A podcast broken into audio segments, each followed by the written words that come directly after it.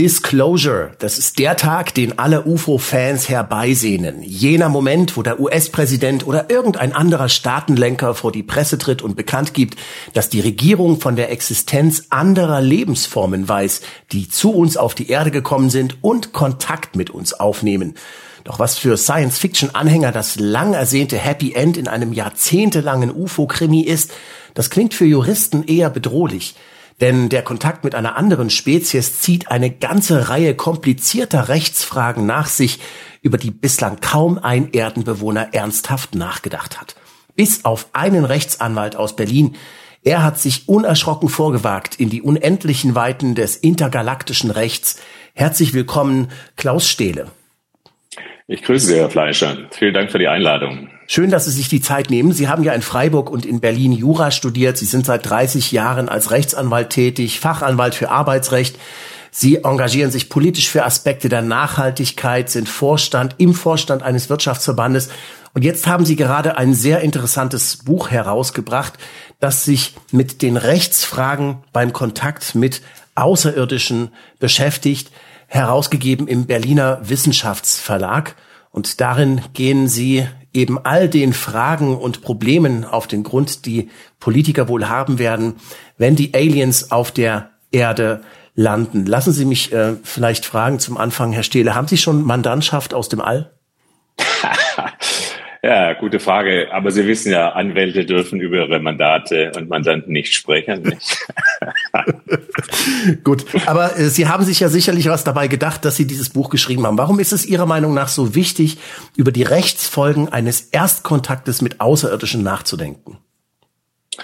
Ja, ein regelbasierter Ansatz äh, bietet natürlich dann auch die Möglichkeit, sich äh, ja friedlich mit äh, Extraterrestrischen zu verständigen. Und äh, ohne Regeln ähm, äh, kann leicht ein Chaos ausbrechen.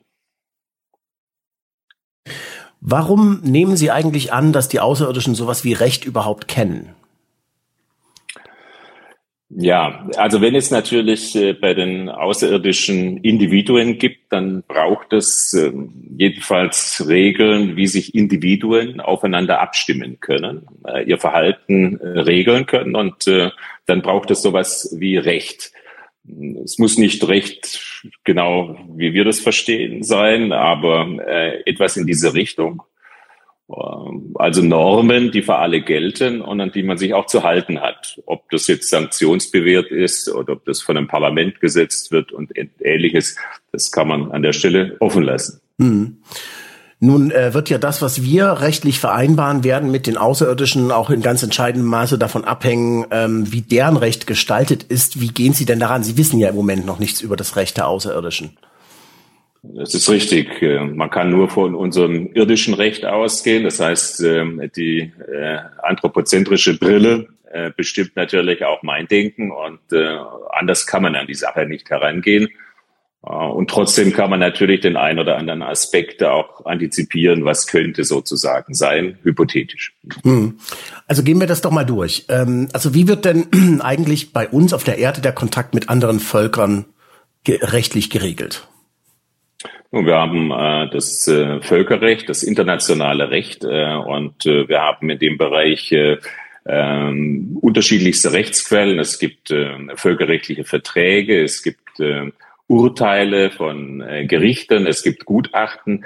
All das prägt gewohnheitsrechtlich zum Teil auch ähm, das Völkerrecht. Und äh, so versuchen die Völker miteinander und die Nationen miteinander auszukommen und regeln sogar Sachen wie kriegerische Handlungen.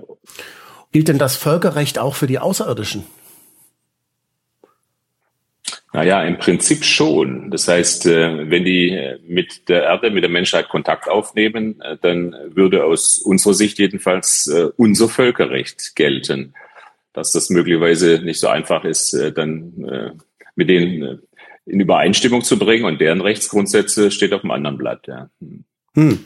Das stelle ich mir ziemlich schwierig vor, vor allem, äh, weil man ja auch irgendwie erstmal einen gemeinsamen Ansprechpartner für die äh, Menschheit finden muss. Wer wäre das in dem Fall?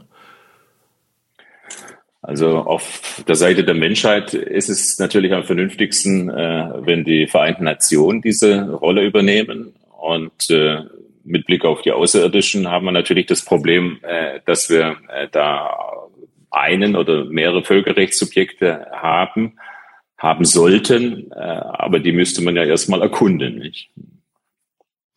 Wie meinen Sie das mit den Völkerrechtssubjekten?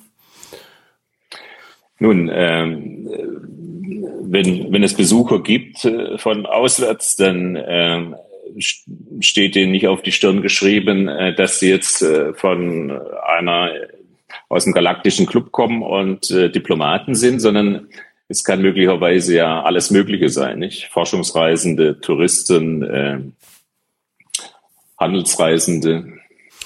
Also Sie meinen, die werden dann unter Umständen gar nicht berechtigt, mit den Vereinten Nationen als Vertreter ihrer Spezies äh, Verhandlungen aufzunehmen? Genau, es kann durchaus ein Problem geben, wen wir überhaupt vor uns haben. Denn äh, nicht jeder ist legitimiert, jetzt äh, für ein Völkerrechtssubjekt zu sprechen. Wenn ich nach Italien reise, äh, dann bin ich überhaupt nicht legitimiert, sowas zu tun. Das kann vielleicht ein Diplomat oder ein beauftragter Politiker machen, aber nicht irgendjemand. Hm. Okay, also das ist die Theorie. Gehen wir doch jetzt mal das ganze Szenario durch. Die Außerirdischen kommen zur Erde geflogen. Wir bemerken sie vielleicht schon im Sonnensystem. Dann landen sie. Äh, was machen sie hier? Also ähm, nehmen wir jetzt mal an, Sie sind hier auf dem Anflug zur Erde. Wie entdecken Sie, ähm, was dürfen denn die Außerirdischen in unserem Sonnensystem tun? Das ist ja außerhalb unserer Erde. Dürfen die zum Beispiel den Mond besetzen? Also gegen das Landen wird man wahrscheinlich nichts einzuwenden haben. Ähm, die Frage ist, ob sie sich den Mond oder Teile davon aneignen dürfen. Das dürfen sie definitiv nicht. Äh, das darf aber auch nicht äh, die USA oder äh, China, äh, sondern da, das steht allen offen. Dann kann man noch diskutieren über die Frage, ob, was weiß ich, Rohstoffe abgebaut werden äh, können. Aber wenn Außerirdische sich der Erde nähern, äh, dann unterliegen sie erstmal unseren rechtlichen Regelungen, unserem mhm. Weltraumrecht, unserem Völkerrecht, unserem Luftfahrtrecht. Mhm. Was ist, wenn die Außerirdischen jetzt sagen, sie nehmen den Erstkontakt, äh, das erste offizielle Händeschütteln vor auf der internationalen Raumstation? Welches Recht gilt dann? Ja, auf der internationalen Raumstation, äh, da wird's kompliziert. Da haben wir unterschiedlichste Rechtskreise. In jedem Modul äh, gilt da unter Umständen anderes Recht. Und wenn die, äh, wenn die über die amerikanische äh, Station äh, eintreten, dann gilt eben erstmal in dem Bereich amerikanisches Recht. Und wenn die zu den Russen rüberwechseln, haben wir russisches Recht. Das ist etwas kompliziert dort. Hm. Also je nachdem, wer welches Modul gebaut hat, dann gilt dann russisches oder amerikanisches Recht. Das klingt ziemlich genau, kompliziert. Genau, dann wäre es doch für die Menschen vielleicht ratsamer, sich selber an Bord des außerirdischen Raumschiffs zu begeben, oder? Welches Recht gilt dann dort? Ja, also äh, es kommt halt drauf an, äh, wo man ist, nicht? Unterstellt, äh, das äh, Raumschiff steht vor dem Reichstag in, Be äh, in Berlin, ja, dann äh, gilt wohl deutsches Recht, nicht? Aber äh, denkbar wäre ja auch, dass äh, mit dem Raumschiff Diplomaten landen und die äh, äh, dürften dann auch beanspruchen, dass ihr Heimatrecht nicht nur für ihren Koffer und für ihren, den Raum gilt, sondern auch für das ganze äh, Raumschiff. Äh, das wäre ein legitimer Ansatz. Äh, aber im Prinzip gilt dann lokales Recht, wenn die hier landen. Nicht? Hm. Okay, aber ähm, ähm, wenn Sie Diplomaten sind, müsste ja für Sie eigentlich diplomatische Immunität gelten und Ihr Raumschiff Inneres auch als exterritoriales Gebiet auf dem Territorium der Bundesrepublik. Ist das richtig? Genau, aber das müssten die ja dann erstmal erklären, nicht, dass sie Diplomaten sind und Gesandte und dann könnte sozusagen die Bundesregierung äh, sich entschließen, und sagen, okay, wir anerkennen den Diplomatenstatus äh, und nehmen Rücksicht, wollen das nicht kontrollieren und dann gilt deren Recht natürlich auch im Raumschiff. Ja. Hm. Dürfen die Außerirdischen uns eigentlich äh, vom Sonnensystem aus mit irgendwelchen Sensoren auskundschaften?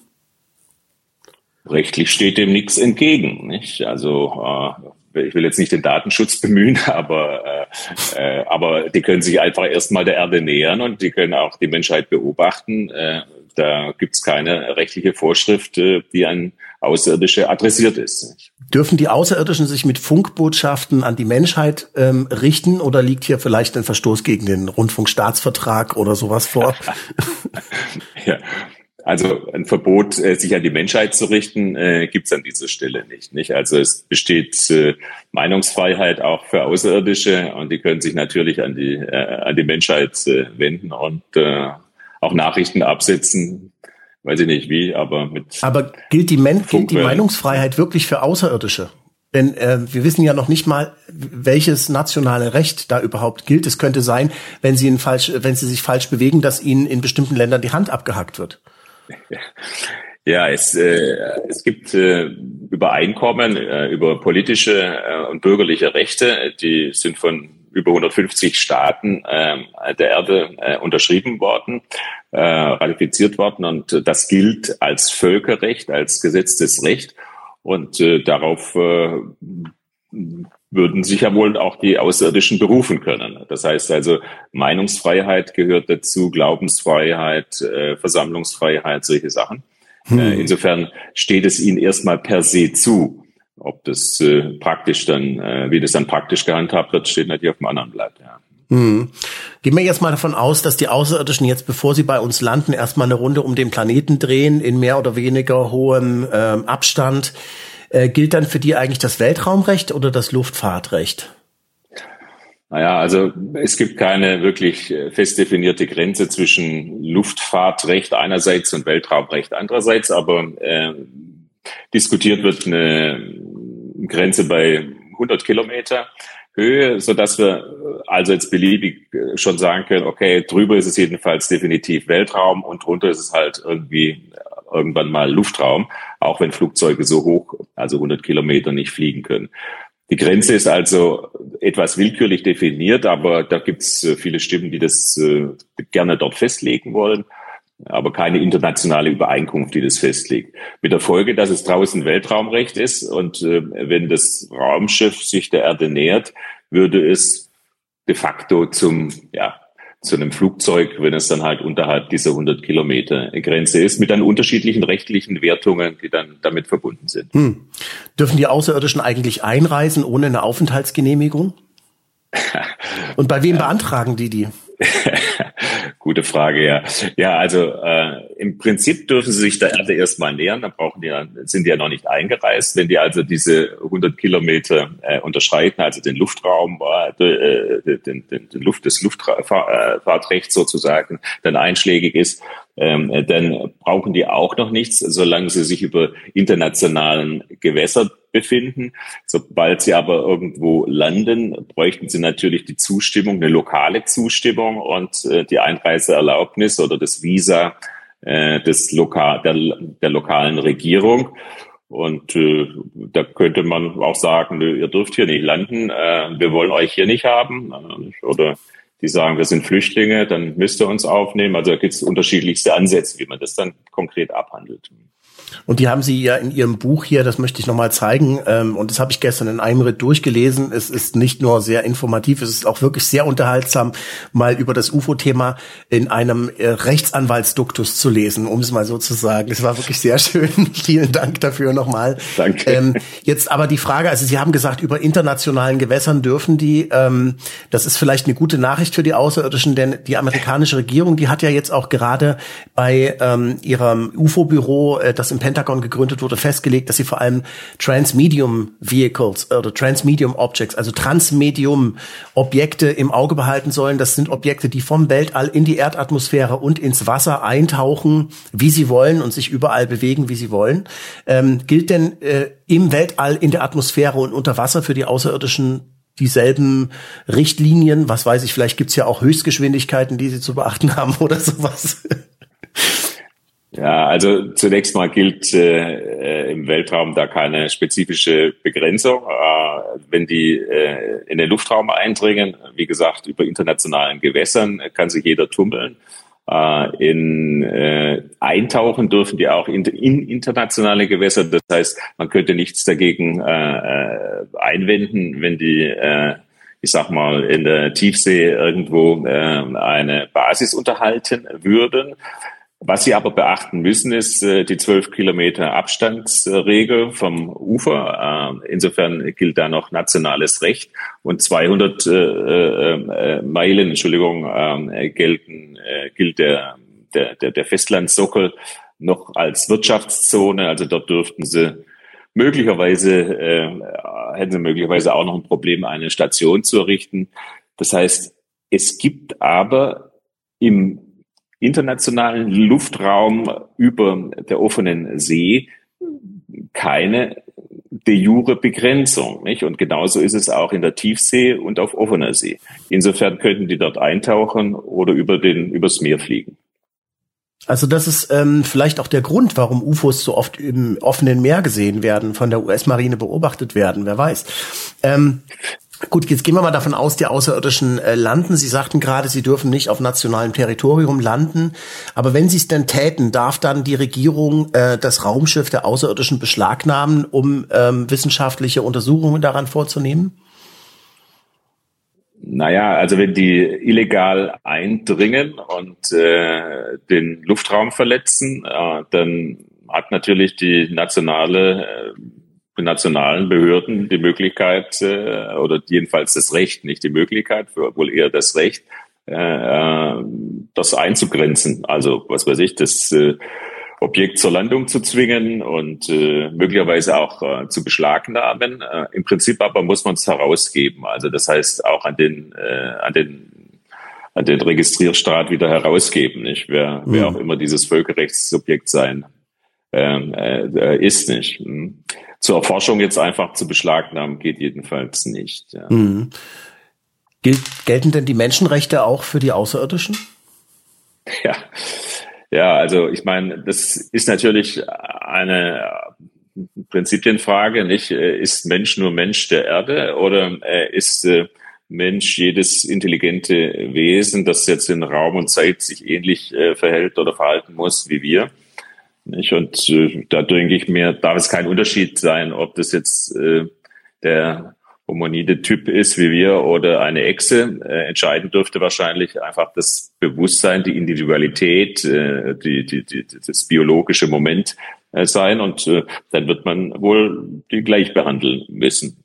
Sonst sind sie ja eine Sache. Also die Außerirdischen könnten de jure als Sache behandelt werden, wenn man sie nicht gleichstellt, wenn man sie nicht de facto wie ein Mensch behandelt. Ja. Das heißt, wenn man ihnen die Personalität abspricht, äh, das heißt, äh, da gibt es eine gewisse ja, Diskrepanz zwischen Rechtsvorschriften äh, und dem, worüber Sie und wahrscheinlich ich schon lange und öfter nachgedacht haben. Also ich habe keinen Zweifel, dass die äh, Außerirdischen, wenn sie real hier wären, äh, auch Personalität und dem Menschen gleichgestellt sind, rechtlich. Also jedenfalls darf man die dann nicht verletzen, ohne nicht eine Körperverletzung zu begehen. Hm. Also im Grunde gelten sozusagen für die dann dieselben Rechte und Pflichten wie für Menschen unter nationalem Recht, wenn ich das so verstanden habe. Ja, das geht dann wiederum zu weit, weil äh, die gehören ja keiner Nation hier an. Die fallen unter das sogenannte Fremdenrecht, wenn die nur einfach hier wären und äh, ich sag mal vom Himmel fielen oder sagen würden, boah, wir können nicht zurück und äh, wir sind Flüchtlinge, bitte äh, behandelt uns korrekt, dann äh, sind es nicht notwendigerweise dieselben Rechte wie, wie, wie die Angehörigen der jeweiligen Nation, aber im Prinzip äh, ja, im Prinzip äh, müssen sie gleich behandelt werden. Wenn, wenn, wenn die jetzt landen und sagen, ähm, wir sind die letzten Überlebenden eines großen intergalaktischen Krieges im Sternsystem Alpha Centauri, wir sind also Flüchtlinge, dürfen die dann Asyl beantragen in Deutschland? Oder irgendwo ja, in irgendeinem Land. Ja. Die, die, die Genfer Flüchtlingskonvention ist internationales Recht, ist Völkerrecht und gilt für alle. Und äh, wenn die sich darauf berufen, äh, dann gilt es natürlich auch äh, für die Flüchtlinge von Alpha Centauri. Aber wenn es gar keine Menschen oder biologischen Wesen sind, sondern ähm, Roboter, die von einer künstlichen Intelligenz beseelt sind, was ist dann? Ist es dann eine Sache?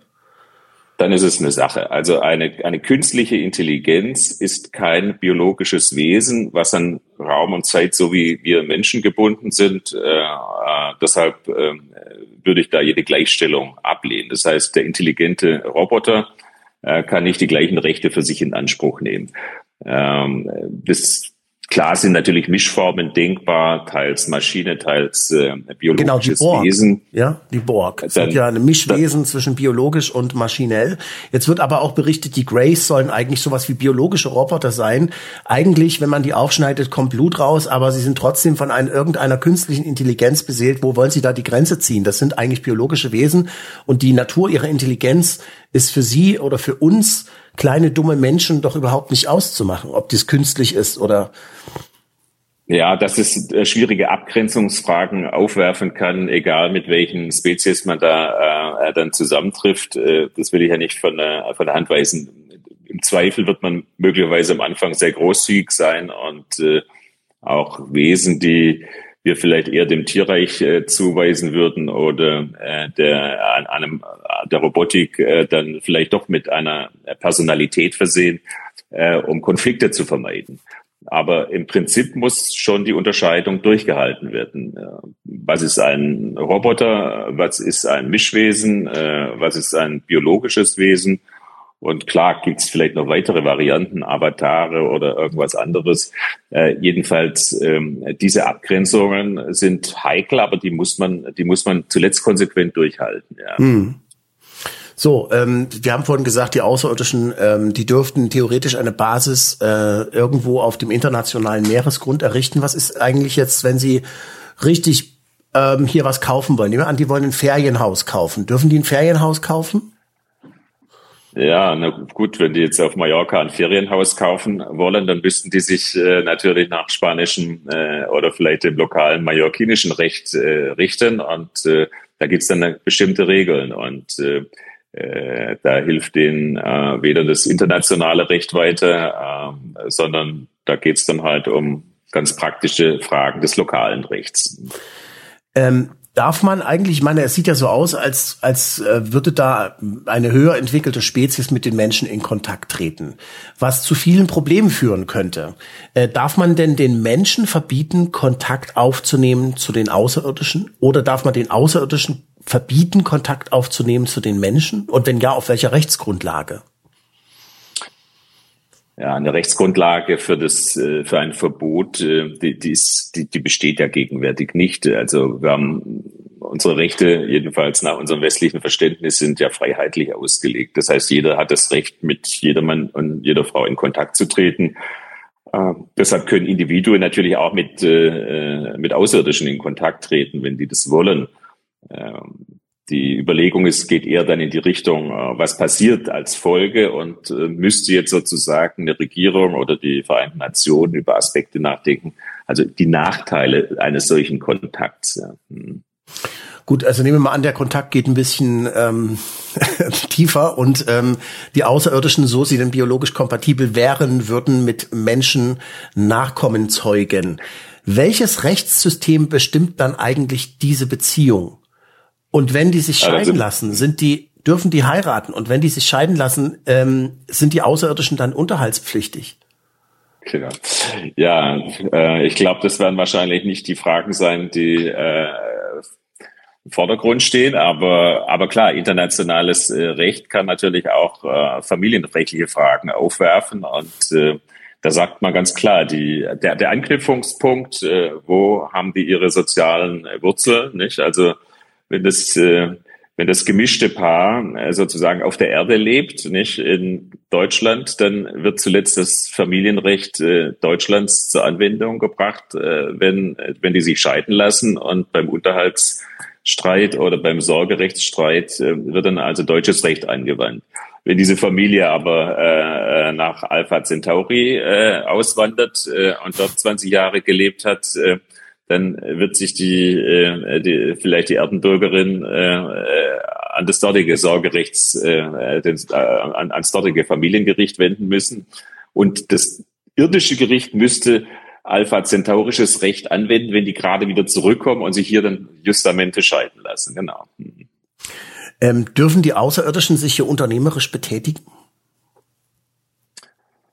Na, das würde ich, sagen wir mal, aus Sicht äh, der Vereinten Nationen und auch der Vernunft äh, äh, zunächst mal äh, verbieten wollen. Ja, da gibt's natürlich keine Verbotsnorm, aber ähm, Äh, das kann natürlich zu Problemen führen und deshalb äh, sollte man dem mit Vorsicht begegnen, unternehmerischer Tätigkeit durch Außerirdische. Ja. Zu dem Problem kommen wir sicherlich nachher noch. Mir fällt da noch die Frage ein, ähm, wie, wie, kann, wie kann die deutsche Regierung die Wegzugssteuer beitreiben, wenn die Außerirdischen mit ihrer Familie zurückziehen auf ihren Heimatplaneten, aber gut, lassen wir das. Ähm, okay. wie, was, was ja, ähm, was mich ja auch noch interessiert ist, ähm, wir reden ja immer davon, dass die Außerirdischen wirklich ähm, Kontakt aufnehmen, dass sie hier sind, dass sie, dass für sie äh, Recht gilt, aber äh, deutsches oder menschliches Recht, irdisches Recht. Aber wenn wir uns anschauen, was bislang über die UFOs bekannt ist, dann muss man ja sagen, dass die Außerirdischen ähm, ähm, wohl jede Menge Straftaten begangen haben. Also es gibt, ähm, wir reden von gefährlichen Eingriffen in den Luftverkehr, wir reden von Entführungen, wir reden von Viehverstümmelungen. Was kommt da an Strafmaß auf die Außerirdischen zu? Ja, also am heikelsten sind sicher die Berichte über die Entführungen. Äh, äh, natürlich habe ich äh, die Bücher gelesen, Mark oder äh, Bud Hopkins und so weiter. Ähm, also wenn all das äh, zutrifft, was dort äh, berichtet wird, äh, dann müsste man eigentlich äh, von irdischer Seite äh, erstmal eine gründliche Untersuchung machen. Klar, staatliche Behörden müssen sich diesen, äh, diesen Fällen einmal annehmen. Ah, und wenn man dann zu dem Ergebnis kommt, dass das einen außerirdischen Ursprung hat, dann müsste jedenfalls äh, der Staat, die Vereinten Nationen, äh, äh von, den, von dem Völkerrechtssubjekt, äh, was wir da äh, vor uns haben, äh, verlangen, dass sowas sofort unterlassen wird und äh, auch auf die Strafbarkeit hingewiesen werden und natürlich auch die Strafandrohung äh, müsste dann deutlich äh, in den Raum gestellt werden dass es alles hochtheoretisch ist, ist mir eigentlich auch klar. Ja. Mhm. Der deutsche Astrophysiker Elobrand von Ludwiger, den Sie ja auch gut kennen und ähm, der ähm, ein ein ähm, Schüler von Burkhard Heim ist, muss man ja sagen, dem großen theoretischen Physiker, der das multidimensionale äh, Weltsystem sich erdacht hat mit sechs Dimensionen. Ähm, der hält ja UFOs für Raumzeitprojektionen. Das heißt, es gibt gar keine interstellare Reise, sondern die Außerirdischen bringen sich einfach in Resonanz mit irgendeiner Struktur, wo sie hinwollen. Und da sind sie dann, ob diese Struktur nun in unserer Gegenwart ist oder in unserer Zukunft oder in unserer Vergangenheit. So hat er es mir gesagt. Das bedeutet ja, wenn die Außerirdischen in der Zeit reisen könnten für uns sozusagen und in der Lage wären, einen Entführten ähm, eine Sekunde oder vielleicht sogar eine Millisekunde, nachdem sie ihn aus dem Bett geholt haben, lange Experimente mit ihm durchgeführt haben, wieder zurückbringen äh, und äh, wieder in sein Bett legen, gilt das dann überhaupt als Entführung? Kann man überhaupt dann sowas wie Entführung konstatieren nach dem irdischen Gesetz? Im Prinzip ist es eine Entführung und zwar, ähm, ich will mal ein simpleres Beispiel äh, bilden, ähm, was die Jurastudenten äh, in ihrer Ausbildung so mit äh, bekommen. Nicht, wenn ich jemand in einem Zimmer einschließe, ohne dass der Betreffende es merkt, ist es schon eine Freiheitsberaubung. Potenziell kann er das Zimmer nicht mehr verlassen. Er kann es einfach nicht mehr, wenn er denn es versuchen würde. Und äh, allein das ist eben schon eine Freiheitsberaubung, so dass also die Geschichten, die sich darum ranken, dass jemand zeitlich äh, an genau der Stelle wieder zurückgebracht wird, an der er äh, entführt wurde, natürlich auch Entführungen sind, weil ja für den Betreffenden jedenfalls Zeit vergangen ist, subjektiv. Äh, und ähm, insofern liegt der Tatbestand jedenfalls einer Freiheitsberaubung vor. Problematisch ist allenfalls der Aspekt, ob das sozusagen in unserer physischen Realität stattfindet oder ob das sozusagen nur irgendwas Implementiertes ist in, in, in irgendwelchen Zwischenformen des Denkens oder keine Ahnung. Jedenfalls, wenn die Zeit zur Disposition der Außerirdischen steht, dann ist es natürlich, äh, hat es eine Vielzahl von Implikationen. Das, äh, da brauchen wir gar nicht drüber diskutieren. Das ist natürlich dann nicht nur im strafrechtlichen Sinne hochkomplex, sondern äh, ganzen historischen Abläufe, die, die, die es ja. auf der Erde gegeben hat, politische Konstellationen, das ließe sich ja dann alles manipulieren. Ja. Was Gewohnheitsrecht angeht, allein das Konzept von Gewohnheitsrecht, ja, die Außerirdischen könnten sagen, wir wollen ab jetzt immer Menschen entführen und das ist legal, also reisen wir in die Vergangenheit der Menschen zurück, machen das dort schon immer und dann ist es jetzt in unserer Zeit, wäre das dann legal. Na, was legal ist, es gibt ja verschiedene Ernährungen. Ne? Es gibt Moral, es gibt Religion äh, und äh, die Überzeugungen äh, können natürlich äh, höchst unterschiedlich sein. Aber äh, dass jetzt Entführungen äh, deshalb akzeptiert werden, weil sie früher üblich waren, das glaube ich nicht. Also Rechtsanschauungen können sich ja auch ändern, nicht? Was weiß ich, Frauenwahlrecht wurde eingeführt. Äh, das allgemeine Wahlrecht äh, ist auch noch nicht so alt. Also es gibt sozusagen eine Vielzahl von Aspekten, die in der Zeit überholt sind. Und das heißt, auch wenn in der Vergangenheit Manipulationen vorgenommen würden, könnten die im zeitlichen Verlauf natürlich auch wieder korrigiert werden. Hm. Also wir merken schon, das, das wird alles immer komplizierter, je tiefer wir in die unendlichen Weiten dieses äh, Themas einsteigen und das wird noch alles viel komplizierter. Lassen Sie mich mit, einem, mit der nächsten Frage fortfahren. Ich habe kürzlich mit einem amerikanischen ehemaligen Sicherheitspolizisten der US Air Force ein Interview gemacht, John Burroughs. Der erhält inzwischen von der US-Regierung eine Invalidenrente, weil er in Ausübung seines Dienstes 1980 im Rendlesham Forest UFO-Strahlung ausgesetzt war und davon Gesundheitsschäden davongetragen hat. Heißt das im Umkehrschluss, dass die Regierungen für UFO-Strahlungsschäden an ihrer Bevölkerung haftbar sind? Oder sind das die Außerirdischen?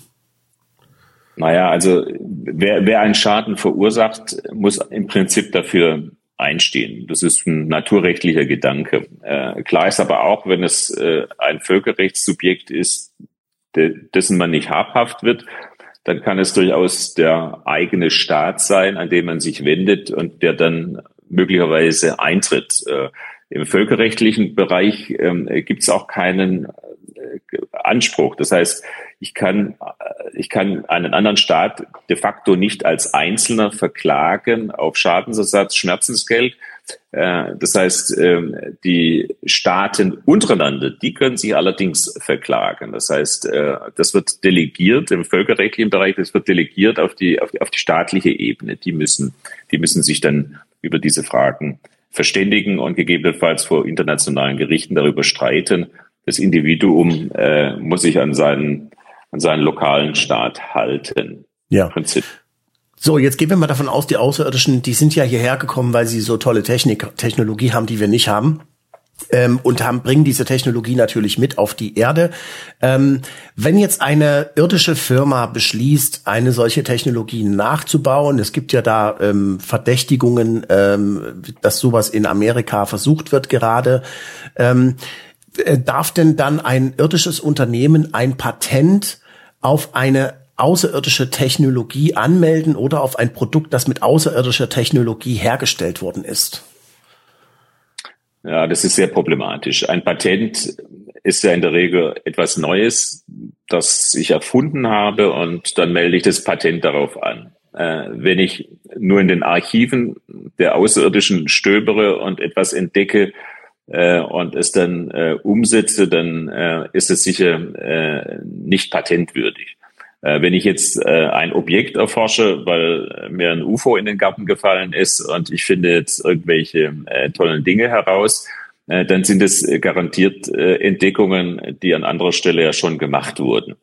Hm, wenn ich das Patent nur auf die Erde begrenze, dann kann ich das natürlich vertreten, dass darauf ein Patent angemeldet wird. Aber äh, absolut natürlich nicht. Da müsste man ja eigentlich ein internationales oder intergalaktisches Patentamt haben, das überhaupt Zugang hat zu all den Entwicklungen, die im Sonnensystem oder zumindest in unserer Galaxie äh, irgendwo schon mal gemacht worden sind. Ich kann mir vorstellen, das iPhone hat es auch schon mal gegeben irgendwo. Wahrscheinlich, genau. Also das wird sehr schwierig. Wie ist es denn eigentlich ähm, im Falle eines Warenaustauschs äh, in einer Handelsbeziehung zwischen Außerirdischen und äh, Menschen? Wer wäre denn da, sollte man da Zollgebühren erheben? Wer würde die einziehen? Also über Zollfragen muss man dann tatsächlich nachdenken, äh, aber man kann natürlich äh, Importzölle, aber eben auch Exportzölle äh, erheben. Also alle können äh, hier äh, Zölle erheben. Ähm, aber das sind Fragen, die sozusagen sehr nachgelagert sind äh, und im finanzpolitischen Bereich äh, vielleicht notwendig sind, aber äh, persönlich halte ich das jetzt für eher äh, nachrangig. Ja. Hm. Es gibt ja auch ganz handfeste Eingriffe in Sicherheitsinfrastruktur. Ähm, Wir wissen aus der Geschichte, dass UFOs in, vermehrt in der Nähe von Atomwaffen, Atomanlagen äh, gesehen worden sind. Sie sollen auch sogar Atombomben deaktiviert haben. Der US-Kongress nimmt das Ganze sehr ernst.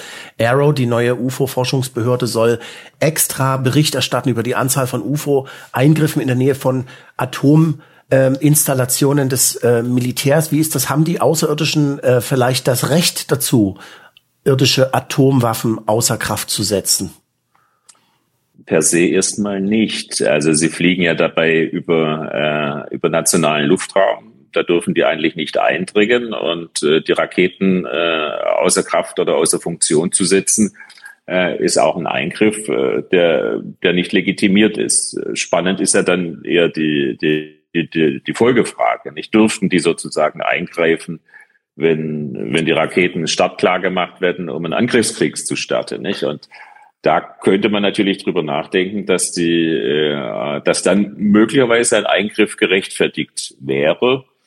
Äh, aber damit werden die natürlich auch ein Stück weit äh, Partei. Das heißt, äh, die, äh, das ist sozusagen dann aber ein anderes Thema, nicht? Oder sie greifen ein, um jemand zu helfen. Nicht? Also auch das wäre ja natürlich denkbar, auch im Sinne eines kriegerischen Aktes.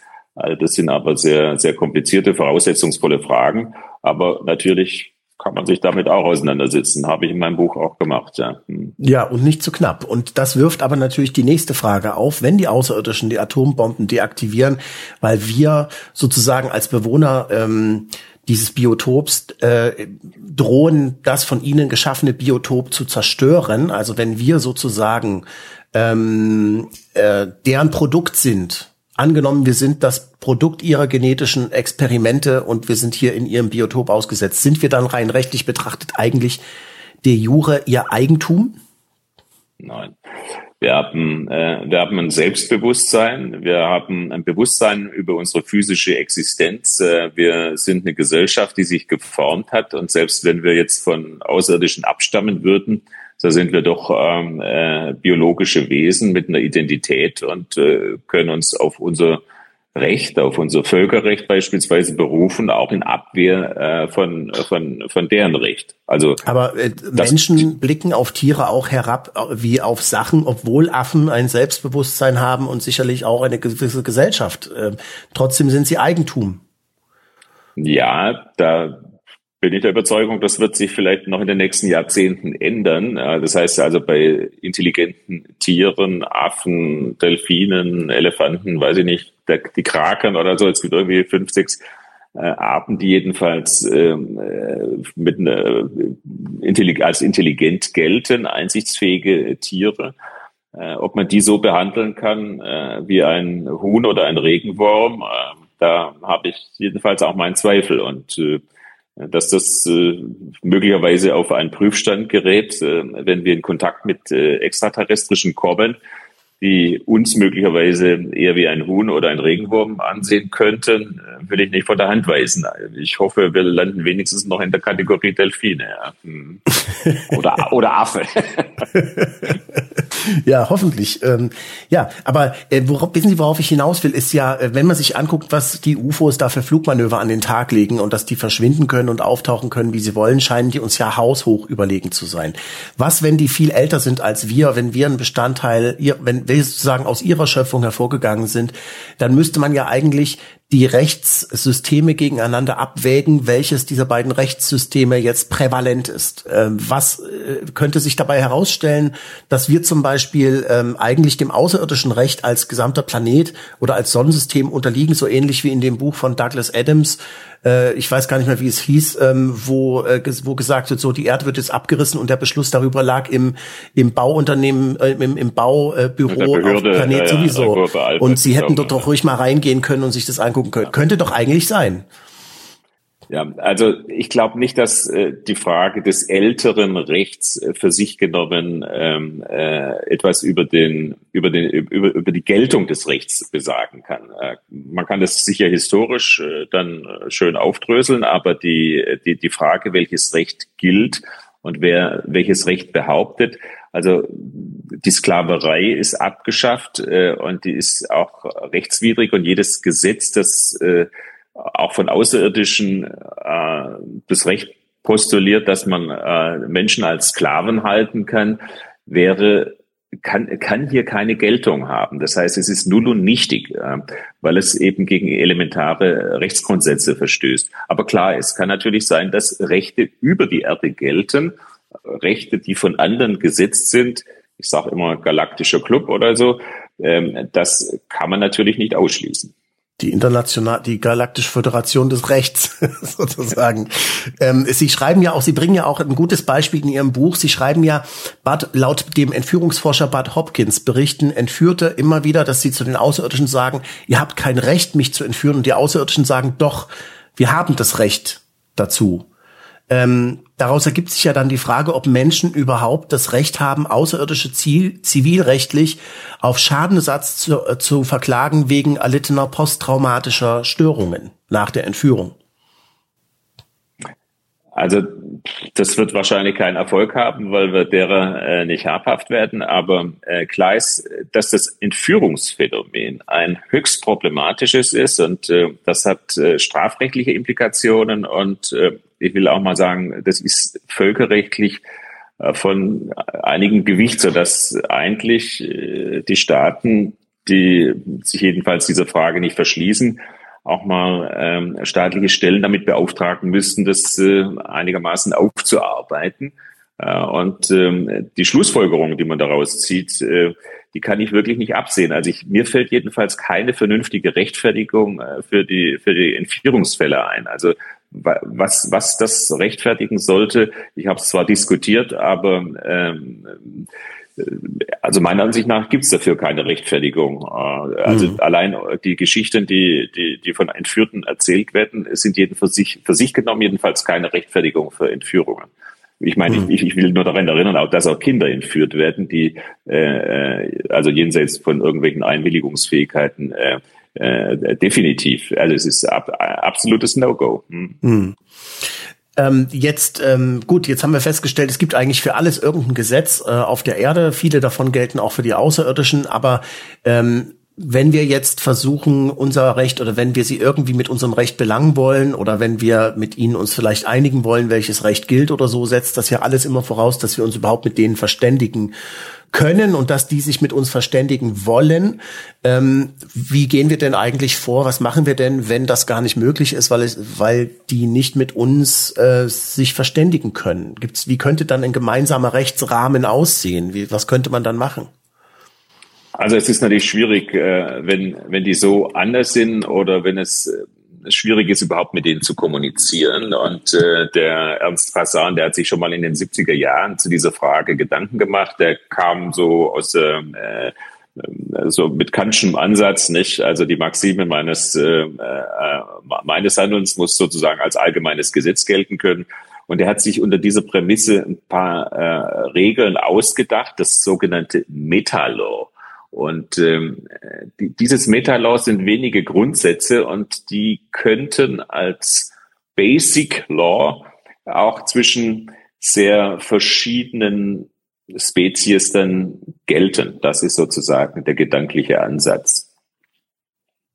Ähm, aber was äh, dieses Meta-Law, das ist ja abgeleitet von ethischen Grundsätzen, ähm, die eigentlich gelten sollten. Aber wenn Sie sich mal angucken, was auf der Erde los ist, ähm, wenn die Außerirdischen sich das angucken, wenn sie schlau sind, nehmen sie gar keinen Kontakt auf, sondern legen den Rückwärtsgang ein und sehen, dass sie davonkommen. Also warum sollten die Außerirdischen sich an das Meta-Law halten, wenn sie, warum sollten sie uns fair behandeln, wenn sie feststellen, dass wir untereinander uns die Köpfe einhauen und das eben selbst nicht beachten? Also es gibt keinen rechtlichen Grund, dass sie sich mit uns auseinandersetzen. Das ist schlichtweg das Interesse, ob die das rein ökonomisch oder weil die sich selbst in uns erkennen oder welches Motiv auch immer. Das heißt, wenn es Kontakt gibt, dann braucht es irgendwelche Regeln. Und äh, insofern kann eben dann das Meta-Law eine Basis sein mit seinen rudimentären äh, äh, Grundsätzen. Nicht jede Rasse hat Anspruch auf eigenen Lebensraum oder jede Rasse, Rasse hat das Recht auch sich auf, auf Selbstverteidigung und so. Es kann so ein paar Basic, äh, ein paar äh, Basissätze geben und äh, die sind durchaus sinnvoll. Sehen Sie denn die Menschheit bislang gut gerüstet für den möglichen Fall eines Erstkontaktes, rein juristisch betrachtet. Okay. Ähm, es gibt überhaupt keine Rechtssätze, die sich an Außerirdische äh, adressiert finden. Sie können das internationale Recht durchschauen, im Weltraumrecht nirgendwo gibt es Rechtssätze, die äh, Außerirdische überhaupt in den Fokus nehmen. Das heißt, das, was ich in meinem Buch mache, ich übertrage sozusagen die Rechtsgedanken, die wir aus dem irdischen Recht kennen, auf Außerirdische und prüfe, inwieweit die da funktionieren könnten. Äh, aber äh, die Erde ist für sowas nicht vorbereitet für einen Kontakt. Also da ist Tabula rasa und äh, da müsste es etwas mehr geben. Ja. Rechtlich, ökonomisch, äh, und natürlich auch politisch. Nicht? Sie haben ja auch ganz konkrete Vorschläge gemacht. Was können Sie uns vielleicht mal sagen? Also ähm, wären die Vereinten Nationen zum Beispiel in der jetzigen Form, wie es sie gibt, gerüstet äh, für die Menschheit als Ganzes zu sprechen und mit Außerirdischen ähm, ernsthaft auf Augenhöhe oder vielleicht eben auch einfach formal juristisch zu sprechen für die Menschheit? Ein ganz klares Nein. Also die, die, die Vereinten Nationen sind kein keine effektive Regierung. Die können nicht äh, äh, Frieden sichern. Äh, die, die wollen das zwar, aber äh, das wissen wir selbst nicht. Was weiß ich, der Sicherheitsrat mit seinem Veto äh, verhindert sowas natürlich. Das heißt, es gibt keine Struktur auf der Erde, die für die Sicherheit der Außerirdischen sorgen kann und äh, für geordnete Verhältnisse auf der Erde. Ansätze sind sie natürlich vorhanden und die müsste man dann tatsächlich weiterentwickeln. Und was schlagen Sie da konkret vor? Ja, man müsste natürlich den, äh, den Sicherheitsrat in seiner bisherigen Form abschaffen und man müsste äh, eher ein repräsentativeres äh, Parlament, Weltparlament schaffen. Man kann sich da alles Mögliche ausdenken, aber äh, eine Weltregierung. Naja, wir haben ja in der Europäischen Union vergleichbare Prozesse nicht. Es gibt Parlament, es gibt sowas wie eine Regierung, da heißt es Kommission. Ähm, also es gibt ja durchaus Ansätze, wie man sich dieser Geschichte annähern kann. Äh, aber ein Bewusstsein und, von der Not und eine Notwendigkeit, äh, die kann ich jedenfalls, wenn ich die Akteure anschaue, dort nicht erkennen. Äh, wir denken da möglicherweise anders drüber, aber ich denke mir, an dieser Stelle müsste sich sehr viel verändern. Ja, ähm, also es ist ja abzusehen, dass ähm, der Kontakt mit Außerirdischen, mit der Menschheit nicht ohne Folgen bleiben wird. Welche Szenarien schweben Ihnen da vor? Wie wird sich das, wozu wird das führen auf der Erde? Also ich will das gar nicht äh, rechtlich äh, erstmal werten, sondern äh, ökonomisch.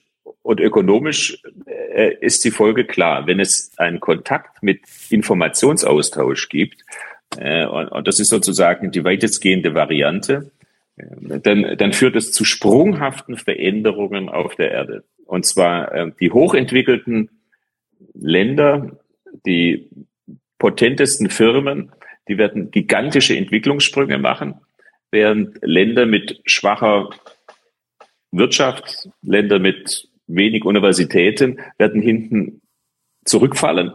Und das wird zu extremen Spannungen führen. Es gibt keine Ausgleichsmechanismen zwischen den Nationen. Innerhalb einer Nation gibt es natürlich Ausgleichsmechanismen, aber planetar nicht. Und das wird meiner Ansicht nach ins Chaos münden. Es wird Kriege auslösen.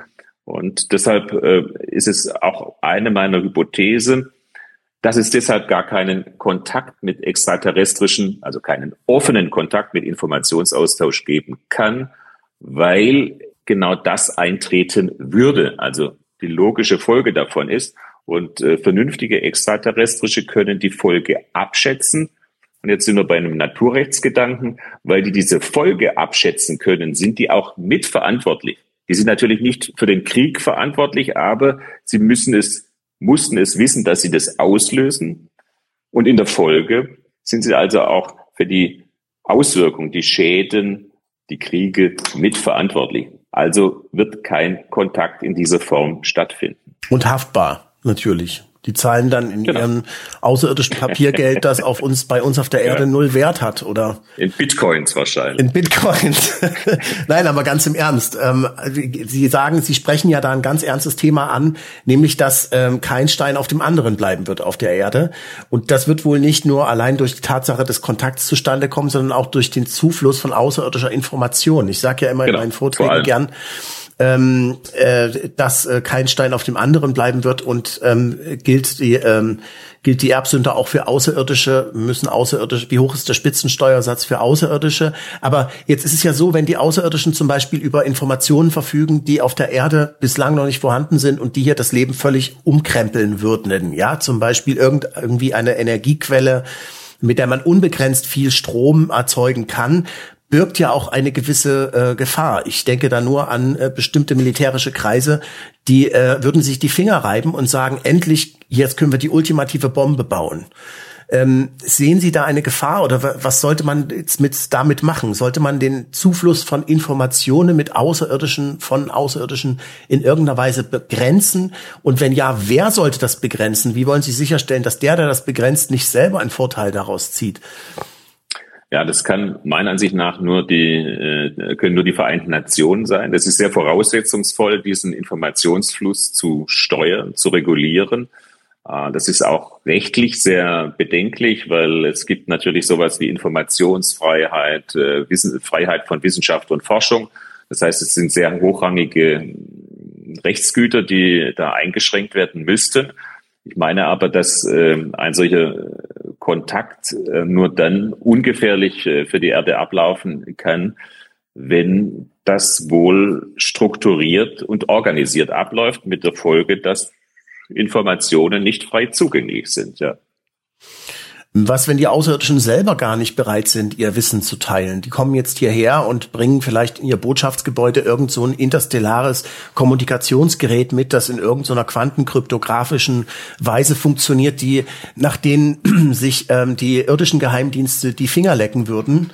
Ähm, und, und sind dadurch in der Lage, einen strategischen Vorteil über die irdischen Geheimdienste und Militärs zu erlangen ähm, und würden deshalb ihre Technologie nicht rausgeben. Das würde doch langfristig auch für ein gleich ein Ungleichgewicht äh, führen, das äh, für das Verhältnis zwischen den Menschen und den Außerirdischen nicht unbedingt von Vorteil sein könnte.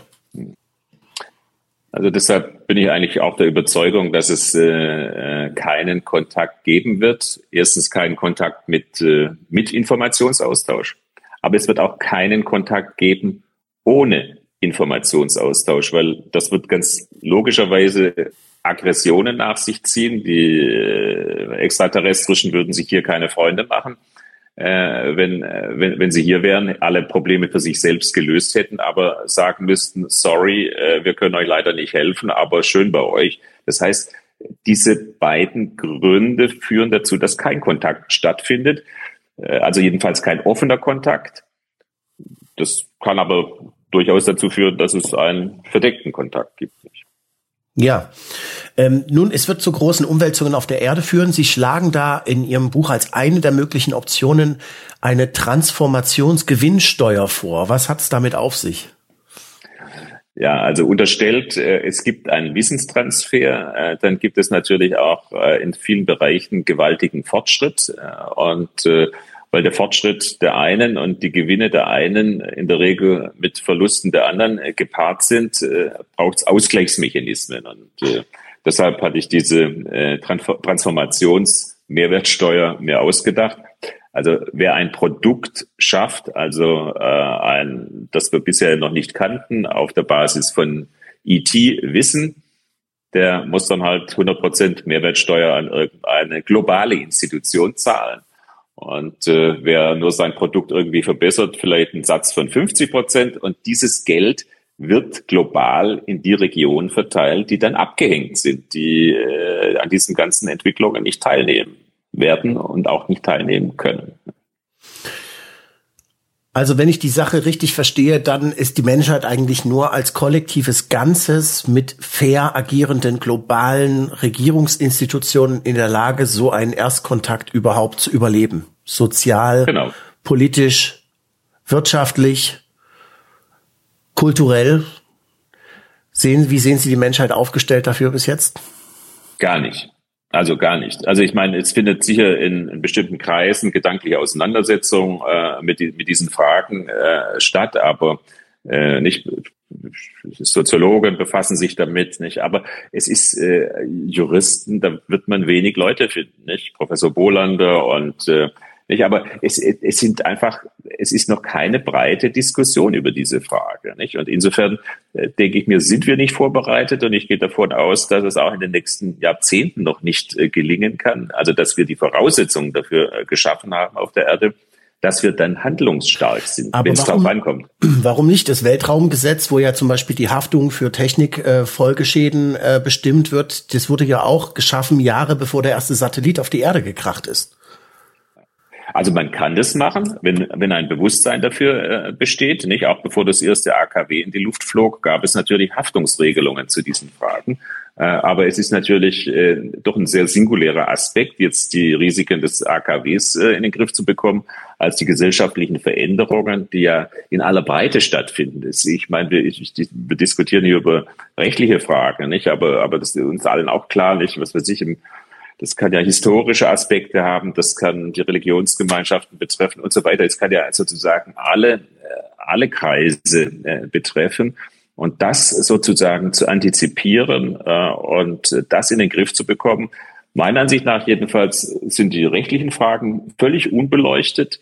Die politischen Fragen sind immer noch denkbar dunkel und äh, die ökonomischen sind kurioserweise immer noch total ausgeblendet. Äh, insofern meine ich, wir sind überhaupt nicht vorbereitet im Augenblick.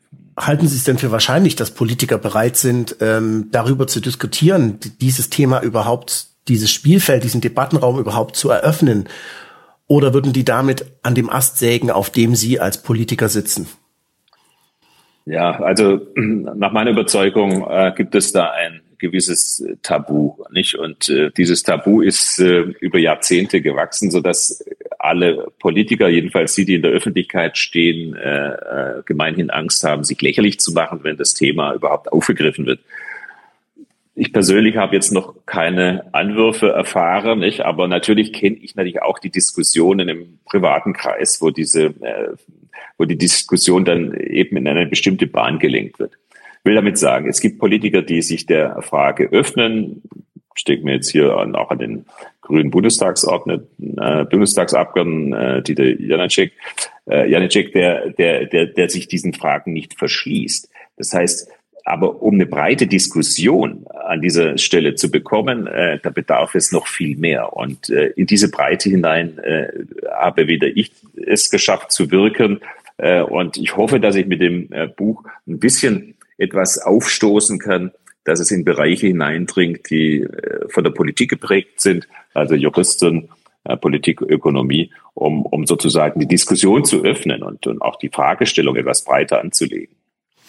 Herr Stehle, die, Ihre Hoffnung teile ich und äh, ich danke Ihnen für das Interview. Vielen Dank, dass Sie sich die Zeit genommen haben. Ja. Und äh, Ihnen vielen Dank auch Ihnen fürs Zuschauen. Gucken Sie sich ruhig mal das Buch an, Rechtsfragen beim Kontakt mit Extraterrestrischen. Ähm, nicht nur für ähm, Rechtsexperten sehr empfehlenswert, sondern auch durchaus unterhaltsam zu lesen als Privatperson, die sich äh, für dieses Thema interessiert oder auch noch nicht interessiert. Ähm, denn wie heißt es so schön, bloß weil ich nicht aus dem Fenster gucke, heißt das nicht, dass da draußen nichts ist.